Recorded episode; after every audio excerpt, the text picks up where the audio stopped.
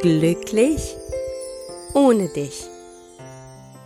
Der Liebeskummer-Podcast für Frauen, die sich auf dem Weg machen, wieder zu sich selbst zu finden und mit der Vergangenheit endgültig abschließen wollen.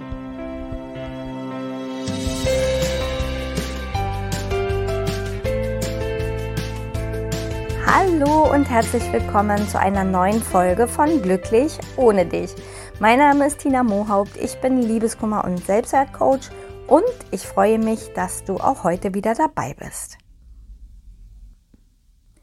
In der heutigen Podcast-Folge beantworte ich eine Frage von einer lieben Podcast-Hörerin. Ganz, ganz liebe Grüße an dieser Stelle an dich. Sie hat mir geschrieben, dass äh, ihr Ex sie verlassen hat und das vier Monate vor der Hochzeit und ihr bis zum Schluss eigentlich die heile Welt vorgespielt hat und äh, ja sogar noch aktiv die Hochzeit geplant hat, sich dann aber plötzlich getrennt hat mit der Begründung, dass er keine Gefühle mehr für sie hätte. Warum das so ist, das konnte er auch nicht so richtig sagen. Und ihre Fragen sind jetzt, warum geht es ihm besser als mir und warum verdrängt er alles? Und diese Fragen möchte ich hier gerne beantworten. Zum einen erstmal ganz besonders in deinem speziellen Fall könnte man vielleicht da nochmal hinterfragen oder nochmal versuchen, nach einem Moment Abstand eventuell nochmal ein Gespräch zu suchen, um zu schauen, ob da nicht einfach nur Angst hinterstecken könnte. Denn gerade so vor so einem großen Schritt wie eine Hochzeit macht man sich ja dann doch sehr, sehr viele Gedanken und manchmal hat man einfach Angst vor diesem großen Schritt und zieht sich deshalb raus aus der Beziehung. Das wäre hier eine Möglichkeit, aber wie gesagt, da müsste man dann vielleicht noch mal ein Gespräch suchen.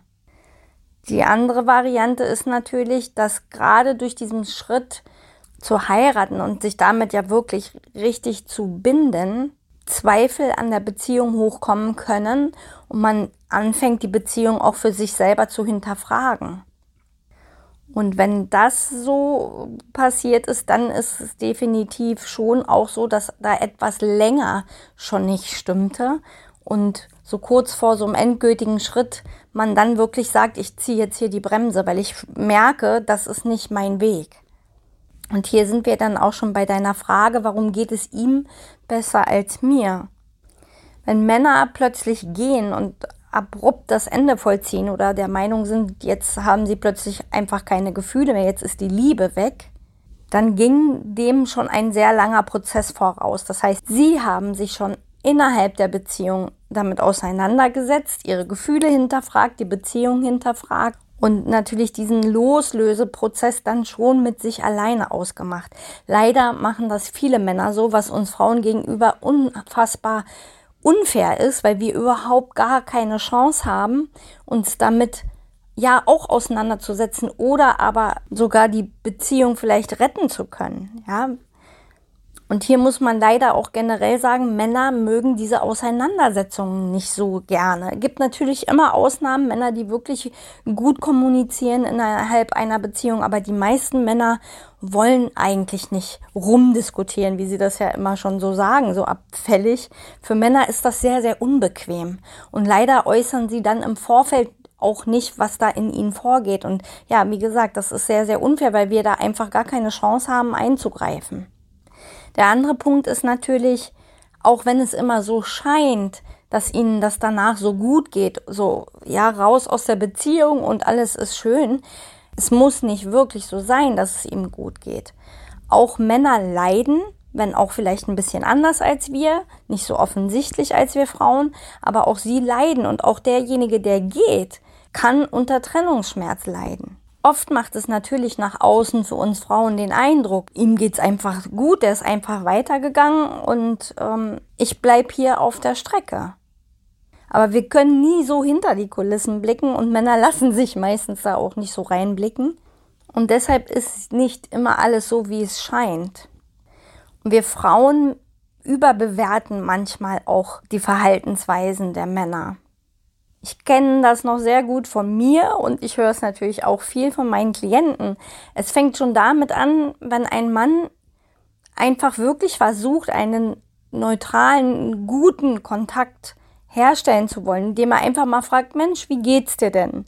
Dann sind wir Frauen ganz schnell dabei, das Gefühl zu haben, ich bin dem ganz egal, der geht so rational mit mir um, als ob nie irgendwas zwischen uns war. Ja, und dabei meinen die Männer es dann ja nicht böse, sondern sie, sie interessieren sich ja auch oft für uns oder das ist dann auch eine Form der Wertschätzung. Aber für uns ist es eben eine Ebene, die wir nicht wollen, die, die für uns fremd ist und aus der wir ganz schnell machen, ich bin dem egal. Oder eben halt, es geht dem ja so super, der kann ja so locker mit mir umgehen, der hat das ja schon alles völlig weggesteckt. Und wie gesagt, das muss nicht wirklich so sein. Auch ein Mann kann leiden. Nur sind Männer mit ihren Entscheidungen oft einfach sehr viel radikaler und sehr viel konsequenter. Und manchmal auch entgegen der eigenen Gefühle. Und hier sind wir auch schon bei der nächsten Frage. Warum verdrängt er alles? Für Männer ist Verdrängung relativ normal. Das liegt einfach so in ihrem Naturell, weil Männer ja eben anders verarbeiten als wir, nämlich rational. Wir Frauen sind die, die emotional verarbeiten. Männer sind immer recht rational. Und das liegt natürlich auch in deren Erziehung begründet und auch gesellschaftliche Normen spielen da eine Rolle. Ja, also das ist einfach schon in ihrem Naturell so drin. Für uns Frauen natürlich undenkbar, weil wir Frauen auf emotionaler Ebene verarbeiten und, und natürlich wir diejenigen sind, die ständig im Gedankenkarussell sind und versuchen, durchs Grübeln irgendwie alles zu lösen. Und Männer sind wirklich auf der Schiene unterwegs, okay, so ist die Situation, was ist der nächste Schritt und dann wird das einfach gemacht. Das bedeutet aber natürlich nicht, dass sie keine Gefühle haben. Das bedeutet auch nicht, dass Männer das nicht auch irgendwann um die Ohren kriegen, ja, dass ihnen diese verdrängten Anteile auch um die Ohren fliegen können.